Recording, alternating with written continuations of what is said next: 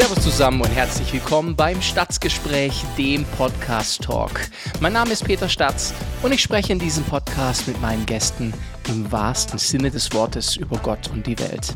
Ein Talk über Glaube und Popkultur, tiefgründig und humorvoll, immer ehrlich und authentisch und das Ganze ohne Worthülsen und Plattitüden. Ich versuche es zumindest. Heute bei mir im Stadtgespräch und ich freue mich sehr ein Paar, so bunt wie man nur sein kann und vor allem sind sie großartig. Ich habe bei mir Judy Bailey und Patrick DePool. Die beiden sind Musiker, Künstler, sie sind schon lang unterwegs.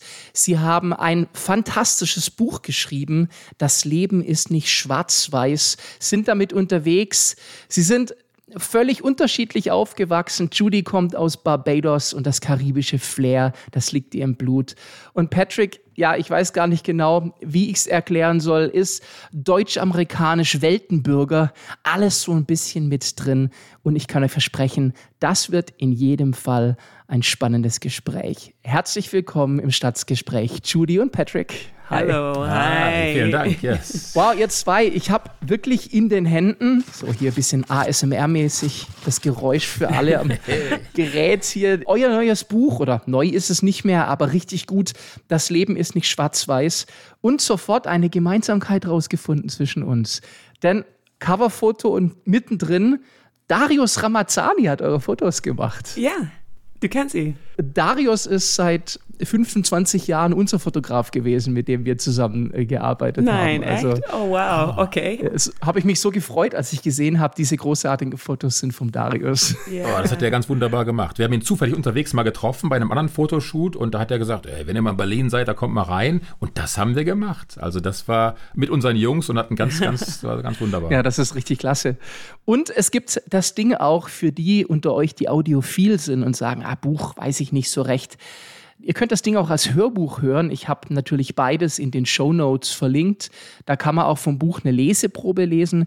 Denn Patrick, du hast das Ding auch großartig eingesprochen und man kann es vermischt mit den Songs, über die ihr aussprecht, dann hören. Und muss ich euch sagen, sehr cool. Patrick, deine Stimme, man kann sich reinlegen. Ah, Dankeschön. Das, das Schöne ist, glaube ich, die, die Songs. Im Buch sind die ja da als Texte wie Gedichte und mit Übersetzungen. Mhm. Aber man kann natürlich auch richtig hören auf, dieser, auf diesem Hörbuch, wobei das Buch dann noch mal viel mehr ist. Das, das Hörbuch ist, oder diese Konzertlesung, ist eher, wie wir das live machen. Mhm. Und das Buch ist dann noch mal mehr Übersetzung, Background, noch viel mehr Geschichten, 80 Prozent mehr Material irgendwie. Einigen wir uns drauf, das Ideal ist, man sieht euch live, kauft das Buch und hört sich das Hörbuch dann dazu das an. Das wäre unbedingt, ja.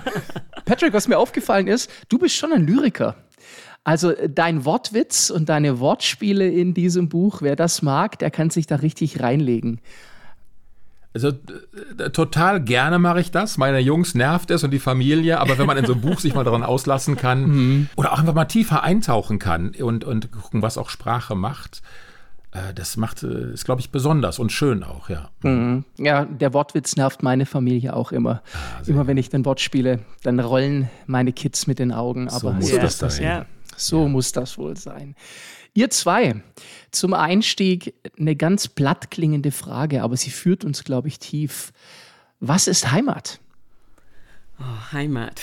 es ist eine große, ist platt, aber sehr wichtig, finde ich. Und ähm, nicht so einfach zu an antworten. Um, ähm, für mich, ich glaube, das offensichtliche und sofortige Antwort ist, Heimat ist, wo man ähm, sich wohlfühlt. Es hat ein bisschen das Gefühl von Geschichte irgendwie drin. Ähm, ja, wo, wo man, ja, einfach dich kennengelernt habe irgendwie und wo man sofort, I don't know, muss nicht so viel erklären wer du oh, bist. Oh, wow. äh, yeah. Man ist sofort dabei.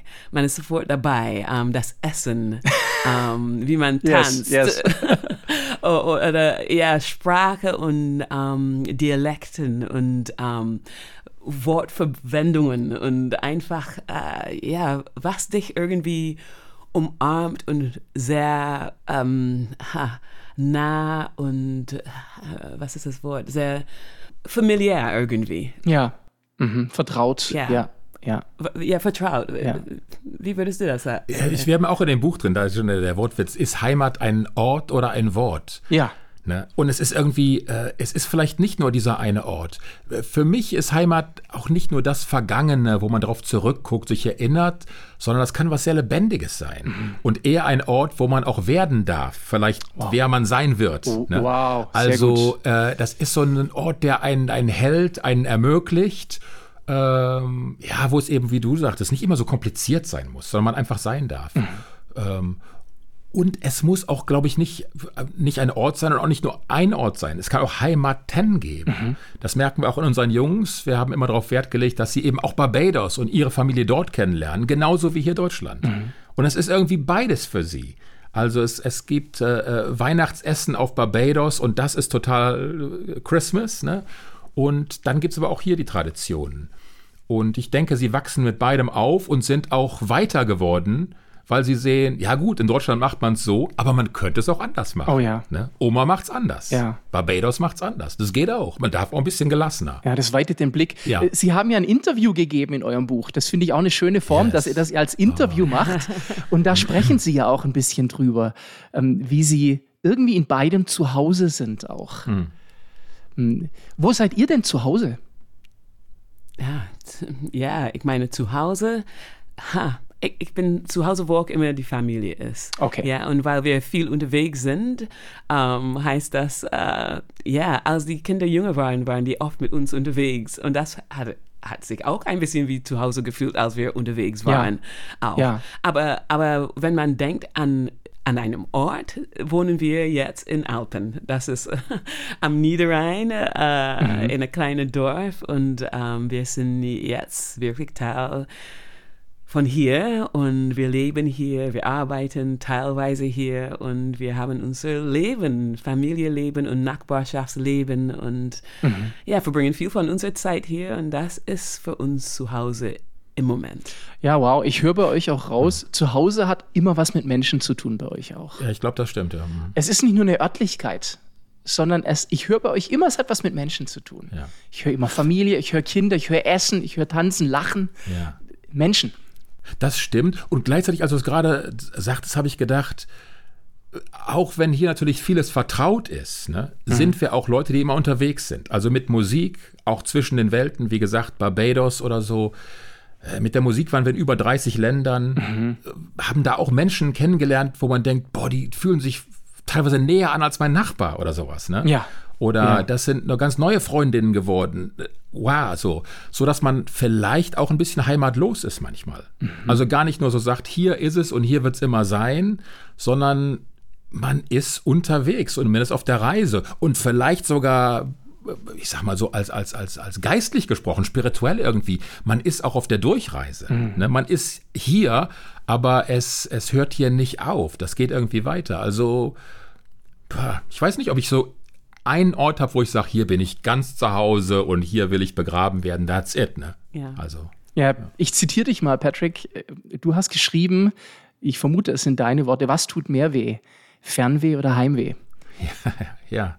Das ist, ist das so ein bisschen, ja, genau. Ja. Mhm. Ich meine, manchmal, manchmal denke ich auch, um, ähm, und ich glaube, hat Maya Angelou irgendwas gesagt wie, um, ähm, manchmal fühlt man sich zu Hause überall oder nirgendwo. Ja. Oder wo, wo, wo, where do you belong? Gehöre ich? Mhm. Ja, manchmal, ich habe das Gefühl, dass ich, ja, gehöre nirgendwo. und dass ich bin auch zu Hause überall irgendwie. Mhm. Ich, ich, kenne beide Gefühle irgendwie. Ja, sehr schön. Da möchte ich mit euch auch drüber reden, weil wir in einer Welt leben, wo Menschen, finde ich, manchmal definieren, wer gehört dazu und wer gehört nicht dazu. Ja. Und deswegen ist dieses Gefühl von dazugehören so wichtig. Und da sind wir natürlich in einem Schwarz-Weiß-Denken, ja, und auch teilweise in einem Hautfarbendenken drin. Und das finde ich bei euch, also mich hat da viel bewegt in eurem Buch. Äh, Judy, was mich völlig aus den Socken gerissen hat, war, wie du schreibst, dass du nicht mal den Nachnamen deiner Vorfahren kennst, weil die alle Sklaven waren.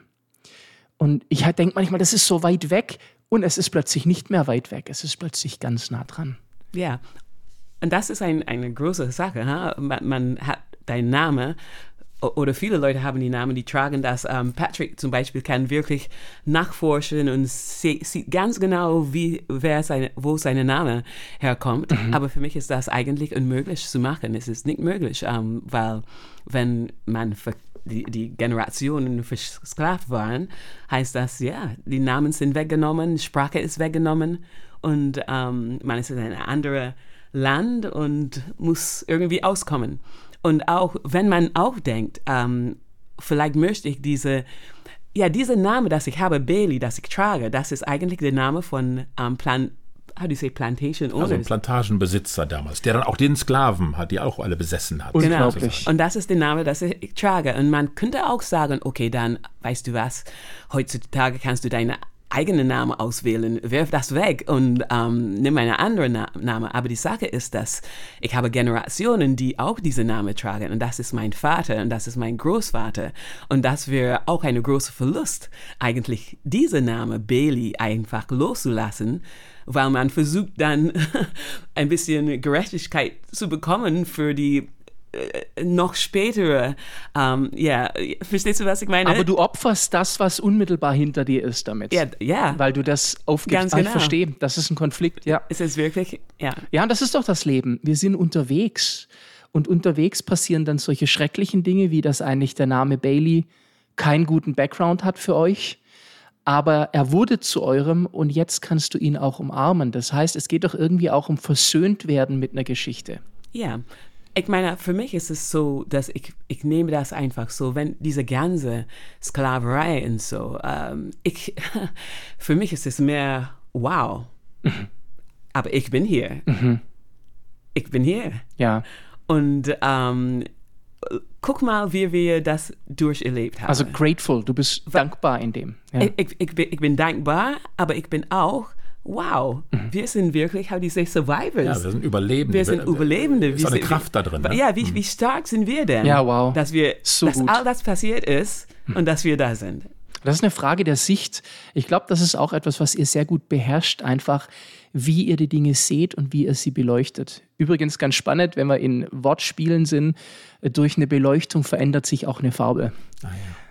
Patrick, du hast ja auch viel Statistik in dein Buch reingepackt, dass 95 Prozent ah, von Barbados Bevölkerung Sklavenhintergrund haben. Ja. 95 Prozent.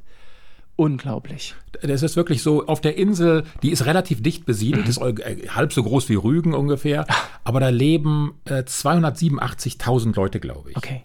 Aber insgesamt wurden nach Barbados 400.000 versklavte Afrikaner gebracht. Boah. Also es sind mehr Menschen, als die heute da leben. Das ist wie wenn man in Deutschland gesagt hätte, man tauscht die Bevölkerung einmal aus. So, also es ist Wahnsinn, wie viele das waren. Das kann man sich gar nicht vorstellen. Und darum sind für uns auch diese Zahlen wichtig, weil es eben nicht nur so eine Emotion ist, oh, Rassismus tut mir weh, sondern auch ganz knallharte Fakten dahinter stehen. Mhm. Und darum haben wir klar gerne ab und zu Zahlen reingebracht, auch um das nochmal zu belegen, dass wir uns da wirklich mit beschäftigt haben und dass da eine Realität hintersteckt. Ja, sie sind auch nicht trocken. Also das wollte ich auch damit nicht sagen. Mhm. Ähm, ich bin kein Zahlenfreund, aber in die Zahlen von euch habe ich mich reingelegt, okay, okay. weil ich es weil unheimlich spannend fand. Ja. Ja. Also vielleicht, dass da auch kein Missverständnis äh, entsteht bei den Hörern. Das lohnt sich, das in dem Buch mal anzugucken. Auch was Dankbarkeit angeht, wenn ihr in dem Buch ausführt, wie privilegiert es uns eigentlich hier geht in Mitteleuropa. Mhm. Was für uns alles Standard ist, was für die meisten Menschen kein Standard ist. Und das erlebt ihr ja auch, wenn ihr on Tour seid. Judy, du bist ja auch Botschafterin von World Vision und das schon seit 2002. Das heißt, ihr seid auch unterwegs in Afrika und ihr erlebt auch, wo es Menschen nicht gut geht. Wir haben die Chance gehabt, wirklich viele, viel zu sehen. Und ähm, wenn man unterwegs ist in, mit solchen Trips ähm, und hat diese, diese ähm, eigentlich ist es ein Privileg, eigentlich, ähm, ein bisschen einzutauchen in das Leben von anderen. Und mhm. ähm, das, äh, wir hatten teilweise die Chance zu kommen, wo kein Touristen oder so kommen könnten ja. oder einfach Besucher in einem Land, ähm, wirklich ein bisschen einzutauchen in das Leben von anderen Leuten. Ja. Und ähm, ah, das Gute daran ist, dass, ist, dass man, man geht weg mit wirklich das Gefühl, wie Leute leben mhm. und ähm, wie es trifft ihre Familien, die Kinder genau wie unsere Kinder, wie wir unsere Kinder hier Ja. lieben, Ja. lieben die Leute ihre Kinder. Es ist kein Unterschied eigentlich. Und dann auch zu spüren, der, der, der, der Kampf, das die durch ihr Leben machen und auch die Dankbarkeit, die die haben, wenn die Unterstützung bekommen. Okay. Ähm, und das kann man nicht verneinen. Auch wenn man, ja, egal wie man denkt an das ganze Thema äh, von Unterstützung von anderen Ländern oder was auch immer. Es gibt viel, Ja, ja. Man, Dieses privilegierte, der weiße Mann, Genau. äh, der jetzt plötzlich Genau. gönnerisch kommt. Genau, Ja, was, ja. Man, was man auf keinen Fall verneinen kann, ist, dass die Leute brauchen Hilfe und die sind super dankbar. Ein, eine Mutter ist super dankbar, wenn ihr Kind geholfen wird. Ja, und so was ist, was uns motiviert hat, ähm, eigentlich eine lange Zeit. Ähm, ja, Und das gilt äh, vielleicht in irgendeinem Land wie im Senegal oder im Kenia, aber auch hier bei uns in, im Dorf. Ne? Ganz genau. Da gibt es auch Mütter, die dankbar sind, wenn du äh, ihren Kindern hilfst. Ja. Da gibt es auch eine Tafel bei uns. Ne? Man denkt, ach, das Dorf, hier so viele Einfamilienhäuser, alles gut. Die Tafel ist überlaufen mit ein paar hundert Leute einmal die Woche bei uns im Dorf, weißt Ja. du? Und andererseits gehst du nach Nairobi und du hast natürlich auch ein, eine Stadt und eine Musikszene und Radio und äh, Reichtum, der auch da ist. Genau. Also da ist auch das Leben nicht so schwarz-weiß, weißt du? Das ist auch das Faszinierende an, an, an so Städten, ne? auch Dakar oder sowas. Das, das vibriert, das lebt, da denkst du, wow, ne? Das ist nicht nur arm und wir sind nicht nur reich. Also das, äh, ich glaube, das Reisen erlaubt dir aber das differenziert zu erleben und differenziert zu sehen. Ja, weil du über deinen eigenen, Genau. weil du über den Tellerrand drüber guckst. Über den damit, Tellerrand hinaus. Hm. Damit erweiterst du deinen Blick und damit auch deine äh, doch natürlich begrenzte Sichtweise. Ja. Lasst uns in dem Schwarz-Weiß-Thema ein bisschen drinbleiben und vielleicht auch ein bisschen Alltagsrassismus anschauen, was ihr eben ganz praktisch erlebt, auch weil ihr unterwegs seid und einen geweiteten Blick habt. Und was mich echt getroffen hat, muss ich sagen, so Beispiele, die ihr bringt. Ihr seid in einem Laden, Judy zahlt und Patrick, du kriegst das Wechselgeld. Ähm, äh, Judy fragt was und Patrick kriegt die Antwort.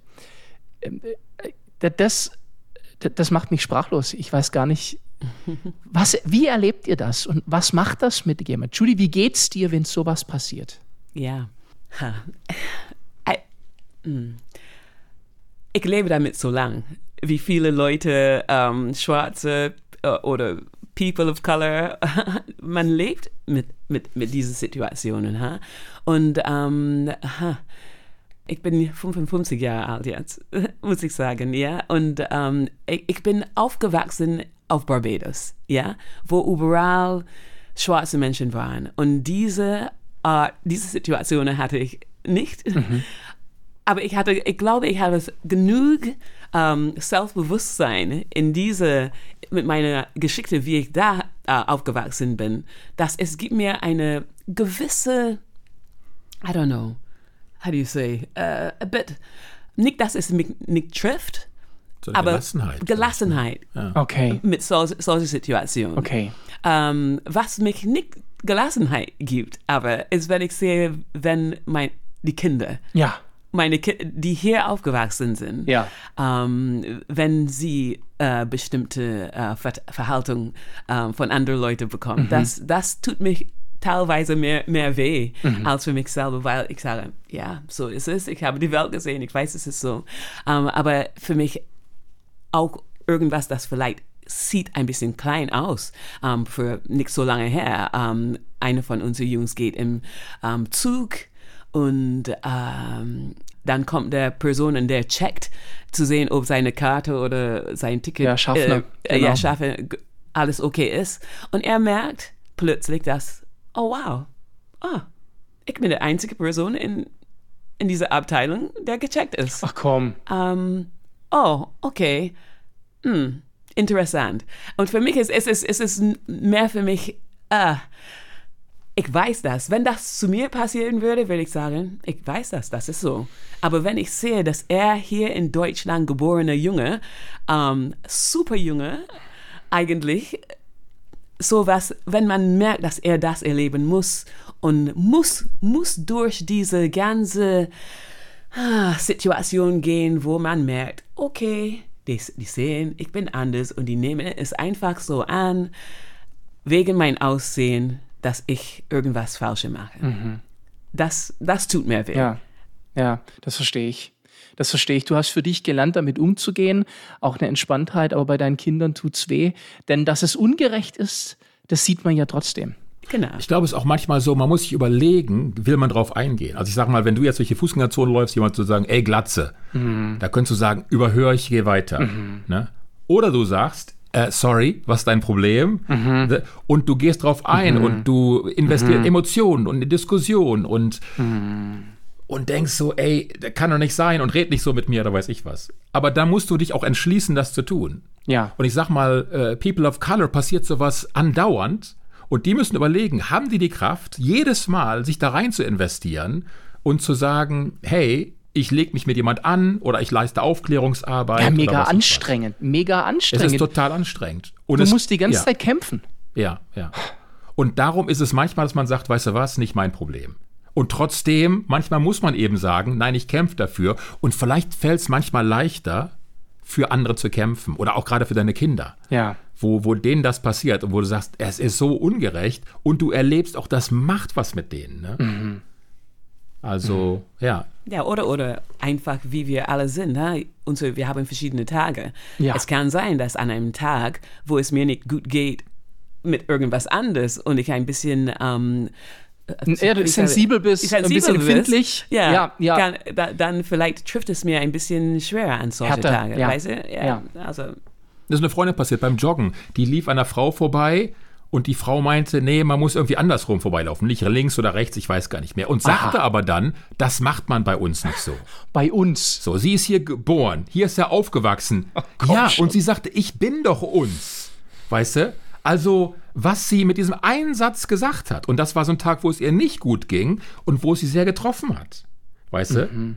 Und im anderen hätte es vielleicht vorbeilaufen. Ja, können. weil wieder kommt, du gehörst nicht dazu. Das ist die Sache. Weil der Satz impliziert, du gehörst nicht Es dazu. macht dich immer zum anderen, es schließt dich aus und letztendlich wehrt es dich ab, ne? Ja. Weil die sagt, nee, hier sind die Regeln, du bist ja herzlich willkommen, solange du dich dran hältst. Ja. Aber wenn du nicht nach meinen Regeln hier irgendwie einen Umgang findest, ja, dann geh besser nach Hause. Und die sagen, aber es ist mein Zuhause hier. Ne? Also das ist schon, äh, da steckt schon mehr dahinter, als man manchmal ahnt. Und dann eben auch die typisch weißen Reaktionen. Sagt, ja, sorry, war nicht so gemeint, sei doch nicht so empfindlich. Ne? Was ist denn dein Problem? Ne?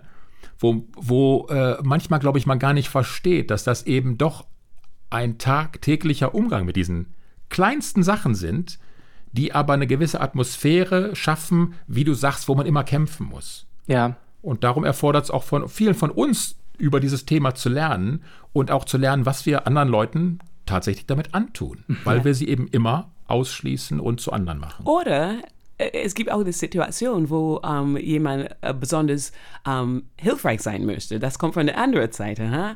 Ähm, einer von unseren Jungs hat, ähm, war auf einer Klassenfahrt und ähm, er hat Eis gegessen mit seinen Freunden, alles fertig, wunderbar. Und dann es gab zwei ältere Frauen, die zu ihm kamen und hat ihm Geld angeboten, so dass er Eis ähm, kaufen könnte. Und, äh, und er war, ähm, danke, ähm, ich br- brauche kein Geld, ich habe schon ein E- Eis gegessen. Aber die haben dann ähm, wieder gesagt, ah doch, komm, oh, nimm, nimm, nimm, nimm das Geld. Und die wollten was Gutes tun, ja? Ich, ja. Ja. Aber Und trotzdem hat es so wehgetan. Oh ja, Mensch. ja, und er war, wow, okay, äh, man sieht an mich schon einfach, dass ich Hilfe brauche, dass ich brauche Eis, dass ich das nicht selber leisten kann, einfach von meinem Aussehen. Und, und weißt du, so, so, so was, Ja. es ist, es ist, ah, Total nett gemeint, aber sie machen ihn zu einem Hilfsbedürftigen. Ja. Und er denkt, wow, Ja. was nehmt ihr mir weg an meiner Selbstständigkeit, an weiß ich was, an meinen Wünschen, Ja. an meiner Entscheidung? Das ist so krass, ne? Ja. Und das ist eine Entscheidung, wo die, glaube ich, weggehen und sagen, boah, wir waren aber nett heute, oder? Und gar nicht merken, dass in einem jungen Mann, dem sie eine Ohrfeige verpasst haben. Oh, zwei unterschiedliche Narrative, die gehen weg und sagen, wir haben heute was Gutes getan. Euer Sohn geht heim und sagt, ich wurde heute tief verletzt. Ja. Und es war die gleiche Geschichte. Ja. Und wisst ihr, da seid ihr für mich totale Vorbilder mit dem, was ihr macht, auch mit diesem Buch. Nicht schwarz-weiß. Und was ich gerade dachte, während ihr geredet habt, äh, People of Color. Ich fand so schön, dass ihr schreibt, Patrick, dass du im Prinzip mehr People of Color bist als Judy. ja. Weil im Prinzip, ja. wenn einer von euch der Farbige ist, ja. dann bist du das, der farbig genau. ist. Ja. Ja, gesagt, äh, wenn man uns anguckt, ne, in so einer in Anführungsstrichen bunten Familie, auch was das schon sagen soll, bunt, ihr seid eine bunte äh, Familie, äh, äh, whatever, ne? aber gesagt, wer ist der Farbige? Und dann habe ich gesagt, guck mal, bei mir ist ein blauer Fleck wie so ein Feuerwerk in Zeitlupe. Oh ja. Das wird erst schwarz und blau und grün und rot, rosa, bis es in meiner, Zitat, edlen Blässe entschwindet. Ne? Und dann zurückgehend auf ein altes äh, Zitat irgendwie, sagt, hey, du bist... Äh, pink, wenn du einen Sonnenbrand hast, ne? Und mhm. du bist grün bei Übelkeit, ne? Mhm. Und wenn du kalt bist, bist du blau, ne? Und, und wenn dir was peinlich ist, bist du rot, ne? Aber mich willst du zum Colored machen, mich willst du farbig ja. machen. Unglaublich. Und das haben wir so ein bisschen aufgegriffen, damit gespielt, ähm, um einfach nochmal zu zeigen, das ist alles eine große Konstruktion. Irgendwann haben Leute gesagt so, hey, ich bin weiß und weiß ist gut, auch aus so einer christlichen Symbolik raus, ne? Weiß, Reinheit, Engel, Licht, mhm. Jesus, plötzlich wurde Jesus ganz weiß. Und dann, äh, je dunkler es wurde, ne, der Teufel wird auch oft dann der Satan dunkel dargestellt gegen so einen ganz leuchtenden Jesus, hat man eben nicht nur gesagt, ach, der ist ein bisschen dunkler als ich oder braun, sondern man musste dann Farben geben, ne? Und irgendwann waren dann die Gelben, dann war Gelb schon weg, dann mussten die anderen, die genauso aussehen, rot sein, ne? und dann die anderen waren schwarz.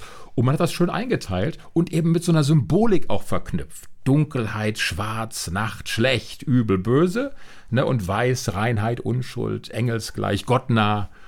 Und dann kommt man halt eben schnell drauf zu sagen, ah, okay, ich bin Gott näher, ich bin ein wertvollerer Mensch als andere. Wegen der Hautfarbe. Ja, in der Zeit der Aufklärung entdeckt man dann ne, Menschenrechte, aber die Sklaverei tobt in den USA und man kommt nicht drauf zu sagen, Moment, die Menschenrechte, die wir hier gerade empfinden und er erfunden haben, die gelten ja für die auch. Ja. Nee, ah, das müssen ja mehr Tiere sein, ne? oder die müssen uns zuarbeiten mhm. oder was. Also es ist schon brutal, mhm. was das gemacht hat und das hat eben auch überlebt. Und darum ist das in den Wurzeln durchaus auch mal kritisch zu sehen, zu beleuchten, was das immer noch mit Menschen macht. Wo erlebt ihr denn als Familie und in eurem Zusammenleben als Ehepaar? Ihr seid über 25 Jahre jetzt verheiratet. Wow. Congrats übrigens an dieser Stelle. Wo erlebt ihr den größten Gewinn in eurer Unterschiedlichkeit? Na, das ist eine gute Frage. Der größte Gewinn. Ah. Ich glaube, ähm, es wäre einfach, ich, irgendwie wissen wir, äh, dass es gibt ähm, dann äh, diese positive und Stärken in uns beide, weil wir sehen das in uns. Mhm. Ähm, man kann das auch nicht verneinen. Ähm, es ist klar, es ist, es ist nicht möglich dann, wenn wir zusammen leben, einfach zu sagen, schwarz ist so, weiß ist so. Mhm. Es, äh, wenn wir das nicht wussten mit Kopf, dann ist das klar, weil indem man das lebt, dass man sieht, wow, wir sind eigentlich ähm, sehr ähnlich. Man sieht das in einem sehr nahe, nahe ähm, Level. Ma manchmal ähm, sagen wir, wenn Leute fragen uns, was ist das Schwerste, ähm, schwarz und weiß zu leben, ähm, Patrick sagt, äh, es ist mehr, dass wir Mann, Frau sind, mhm. als schwarz-weiß, dass der Unterschied sind. Ja, ähm, was würdest du sagen? Ja, aber da ist wirklich manchmal einfach so, ich sag mal, diese, dass zwei verschiedene Menschen, die so unterschiedlich sind, auch zusammen sagen, wir, wir leben zusammen, wir gehen Weg zusammen, wir arbeiten sogar zusammen. Ich glaube, das ist vielleicht die Herausforderung. Mhm. Ähm, aber die Chance ist vielleicht tatsächlich, dass, wie du sagst, wir uns nah sind, aber da auch ganz viel äh, Platz ist. Wie so zwei Pole hat man manchmal das Gefühl. Also wir arbeiten mit Geflüchteten im Dorf und wenn ich jetzt als weißer Mann dahin komme, als offensichtlich Deutscher auch gesehen und gelesen werde, ist es anders, als wenn ich mit einem meiner Jungs hingehe oder mit Judy. Und plötzlich sagen die so, ah, okay, Moment. Da, da, da muss ja schon eine größere Offenheit da sein, vielleicht auch für mich, weil alleine so vom, äh, wenn ich euch beide angucke, ich passe da irgendwo mitten rein auch. Ne? Das könnte ja fast ein Kind von uns sein, ganz viele, die hier sind. Äh, ich, ich weiß eine Frau vom Iran, die gerade angekommen war und äh, was letztes Jahr und als sie Judy sah, aus dem Fenster raus, sagte Judy, ey, komm mal runter, komm mal runter. Wir sind öfter bei den Geflüchteten, bei den Wohnheimen oder was. Äh, haben einen Raum auch mit einem Verein, wo wir Dinge machen können. Da ist sie Judy um den Arm gefallen und hat angefangen zu heulen. Oh. Ja. Und das war so, hat sie gesagt, ey, du bist wie Familie für mich, ne? Und das war oh. so ganz, also die, wir kannten die Frau noch gar nicht. Aber irgendwie war das auch da. Mhm. Ne, dass jemand sagt, ich sehe dich, komm doch runter und so. Ähm, und das ist, glaube ich, besonders, dass wir auch dadurch Menschen vielleicht nah sein können. Mhm. Ähm, oder wenn wir unsere ganz verschiedenen Geschichten erzählen, dass sie sagen, ja gut, irgendwo zwischen deinen Geschichten von, von Rassismus, von, von versklavten Menschen, Judy, aber auch von Patrick als, als Deutsch, auch manchmal als privilegiert, aber vielleicht auch mit der ganzen, mit so einer Nazi-Vergangenheit irgendwo damit umgehen zu müssen. Ich kann mich da auch irgendwo einsortieren und ich kann mhm. mir vorstellen, da ist genug Raum mit euch, zwischen euch, bei euch, um euch, damit ich okay bin. Mhm. Und das ist vielleicht ein großes Geschenk auch, mhm. dass das so ein Raum entsteht. Den, ja. Ja, ihr ermutigt Menschen damit. Ich, ich denke gerade immer, also Verbindung ist für mich ein ganz starkes Wort. Und durch mhm. eure Verbindung auch in vielleicht einer visuellen Unterschiedlichkeit schenkt ihr Menschen eine Hoffnung auf Verbindung. Hm. Das ist schön. Und das ist total schön. Das ist total schön, aber es ist auch eine Frage der Entscheidung, weil ihr könntet natürlich auch sagen, gut, das ist unsere Sache, das leben wir für uns, aber ihr entscheidet euch, ihr lebt das nach draußen und ihr wollt Menschen da berühren. Also ich fand einen Satz total spannend in eurem Buch auf Seite 66 steht, wir leben alle in Entwicklungsländern. Ja. Wirkt ihr kurz dazu was sagen, wie ihr das meint, wir leben alle in Entwicklungsländern? Ja, ich meine, wir haben auch ganz viel hier in this first world um, Deutschland zu lernen. Huh? Ja. Und um, es, es, es, es gibt Dinge, die wir hier lernen müssen und was wir lernen könnten aus Leuten, die dritte Welt ähm, genannt werden, mhm. wie wir wirklich Zeit miteinander verbringen, wie wir unterstützen einander in einer Gesellschaft, in unserer Nachbarschaft, weil wenn jemand stirbt, dass man da ist für die, ja, dass wir nicht alleine leben können, mhm. äh, dass wir brauchen einander, ähm, das müssen wir hier lernen und das, die sind eigentlich die fundamentalen Dinge des Lebens mhm. ähm, und das finde ich ist was wir, da, was Europa gut tun könnte. Noch stärker lernen muss, ne? Yeah, ja, absolut. Ja. Oder auch so eine Arroganz, ne? wie du sagst, erste Welt und ihr seid hier dritte Welt. Ne? Unglaublich. So eine Einteilung. Ne? Also, wenn ja, ihr überlegt, ja, genau. aber das, wer gibt das Ranking? Ja, wir natürlich irgendwie. Ne? Oder eben, dass du sagst, ja, ihr müsst euch noch entwickeln, um auf unseren Standard zu kommen. Und wenn man sich aber dieser Klimadiskussion anguckt, Moment, wer macht die Welt denn gerade auch kaputt? Oder warum, mhm. warum spielt das so verrückt, die ganze Natur gerade? Da muss man sagen, eigentlich müssen wir uns nochmal ganz anders entwickeln und vielleicht auch mal ein paar Dinge zurückschrauben, zurückentwickeln, wo wir dachten, wir sind schon so weit. Ne? Mhm. Und da stecken ja so Urteile drin, wir sind schon, ihr müsst noch und mhm. so. Mhm. Und ich glaube, wenn man sich aus der Distanz anguckt, sieht das ganz anders aus. Und jeder hat noch einen weiten Weg zu gehen, muss sich sehr viel entwickeln. Ja. Und diese Arroganz muss man echt mal ablegen und zu sagen, so, mhm. wir sind schon da, jetzt kommt mal endlich nach. Ne? Und wir helfen euch ein bisschen dabei. Sehr hochmütig, ja. ja. Sehr hochmütig, ja. Ich fand äh, so toll, ihr habt diese altjüdische Erzählung in eurem Buch mit drin.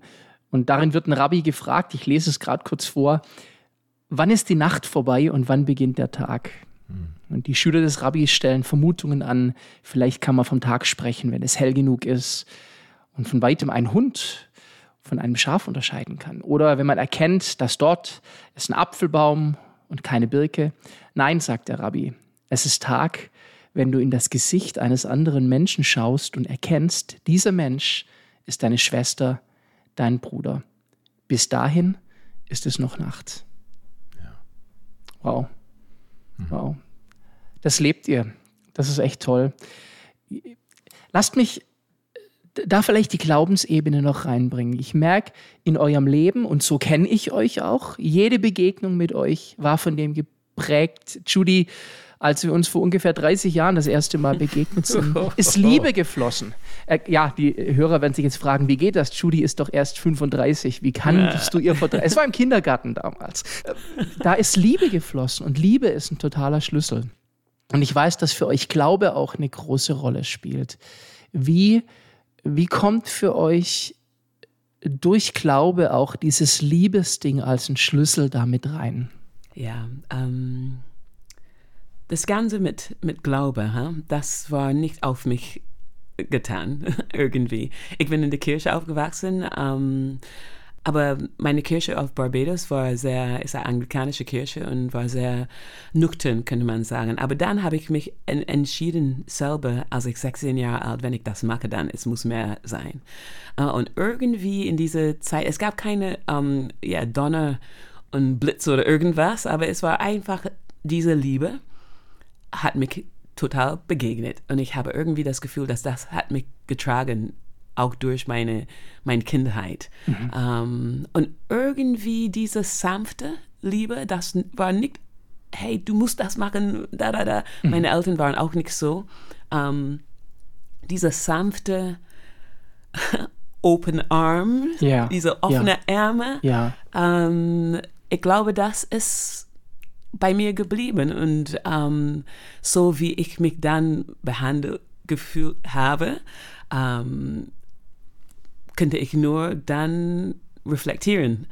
Oder das war, das, das ist auch ohne so viel darüber nachzudenken. Ha? Es ist nur in Retrospekt, wenn ich denke, oh, wie könnte das sein?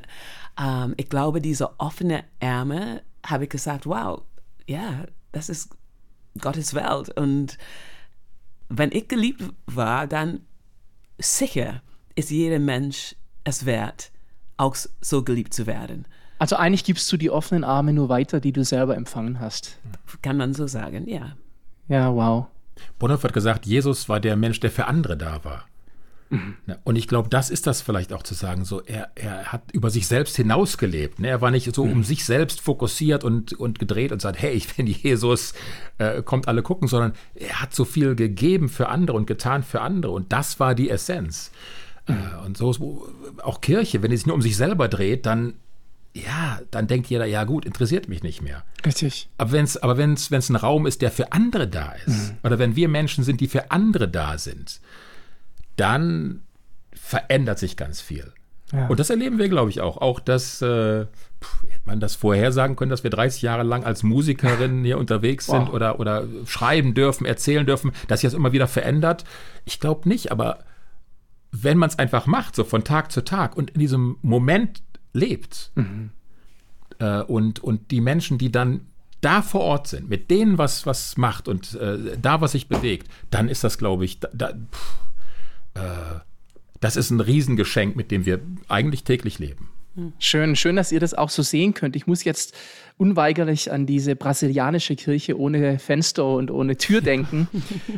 Ich, ich mag diese Geschichte sehr, sehr gern, die ihr da beschreibt dass eine Kirche aus der Not heraus, weil sie kein Geld hatten, keine Fenster und Türen hatten und das zu ihrer Tugend geworden ist.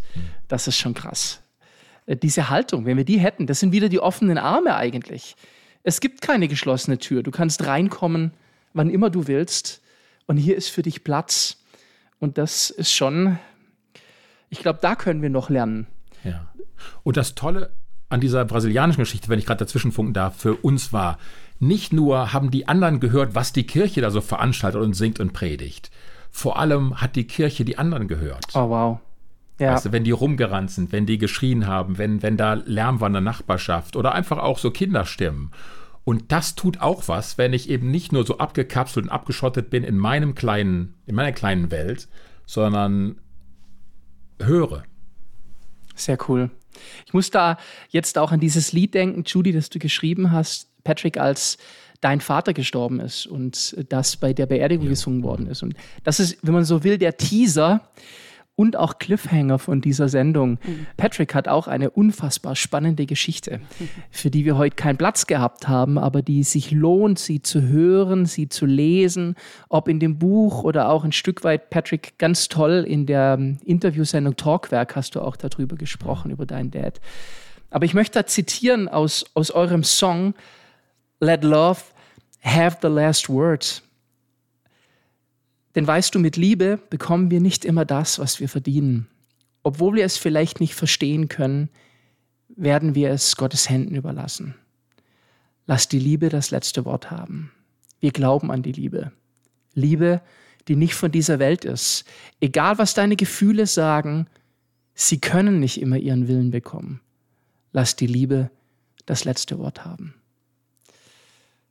Und Patrick, du ergänzt das ganz hinten in dem Buch noch. Lass Liebe unser Widerwort sein. Das mag ich.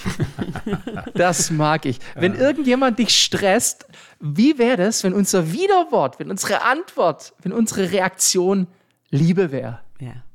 Einfacher das zu schreiben, als das zu Genau. leben manchmal. Und trotzdem, aber trotzdem ist das, ich glaube, wenn das die Reaktion manchmal sein kann, so einen Moment durchatmen, einen Schritt zurückgehen und sagen so, hey, ich, ich, ich kann es vielleicht auch anders lösen. Äh, vielleicht fällt mir ein anderes Widerwort ein. Dann ist das eine, eine unglaubliche Kraft. Ja, wow.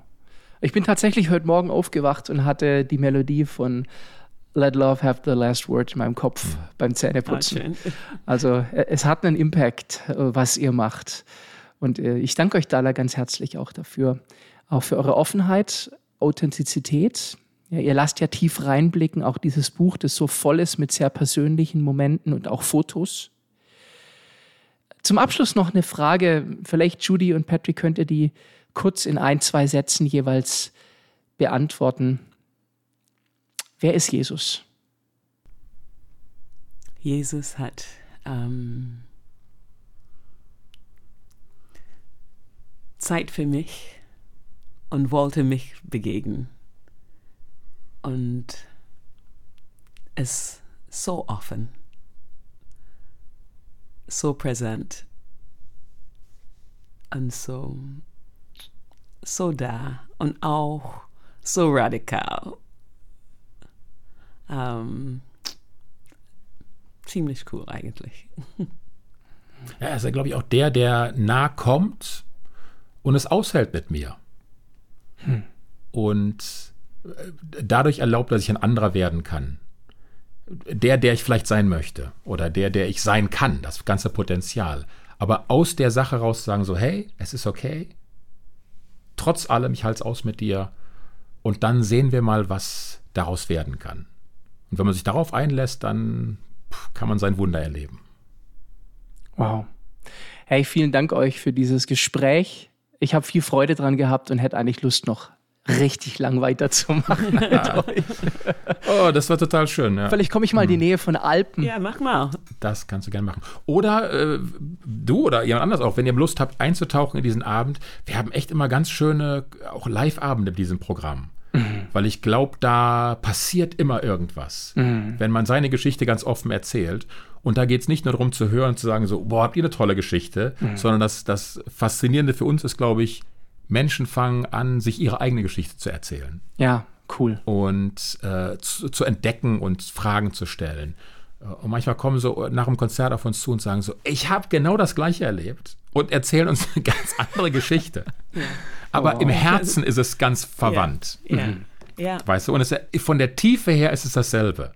Auch wenn es von, den, von der Sache her überhaupt nicht das Gleiche ist. Aber es passiert ab. Und das ist echt schön. Und darum sagen wir so, ey, komm. Und für uns auch immer ein bewegender Abend, weil es ganz persönlich ist. Weil es wirklich so, was du gerade gesagt hast, das Lied von meinem Vater, das ist ein Lied, was Judy geschrieben hat, nach dem nicht konfliktfreien Tod und am offenen Grab gesungen hat. In diesen wenigen Tagen ist es entstanden. Und jedes Mal, wenn sie das singt, das macht auch was mit uns. Natürlich. Aber wir sagen so, okay, das muss vielleicht sein an so einem Abend, damit wir uns gemeinsam bewegen lassen. Und darum, ja, nehmen wir, ich sag mal, mach- investieren wir diese Kraft immer wieder, weil es das irgendwie wert ist. Damit jeder die Möglichkeit hat, sowas live zu erleben, verlinke ich in den Show Notes die Homepage von der Judy und auch ihren Insta. Da seht ihr dann, wenn sie unterwegs sind, könnt ihr auch die Tourdates sehen. Ich verlinke das Buch mit Leseprobe, das Hörbuch und so könnt ihr euch jetzt danach so richtig reinbegeben in eine definitiv nicht schwarz-weiße Welt, sondern eine sehr vielfältige und bunte Welt der offenen Arme. Vielen, vielen Dank, Judy und Patrick. Danke für die Zeit und das offene Ohr. War schön. Super gerne. Wenn euch die Sendung gefallen hat, dann abonniert doch, damit ihr auch das nächste Mal wieder mitkriegt, wenn eine neue Sendung online geht. Einmal im Monat geschieht das. Ich freue mich natürlich auch über eine 5-Sterne-Bewertung und schaltet beim nächsten Mal wieder ein. In diesem Sinne, macht's gut. Wir hören uns. Bis Densen. Tschö.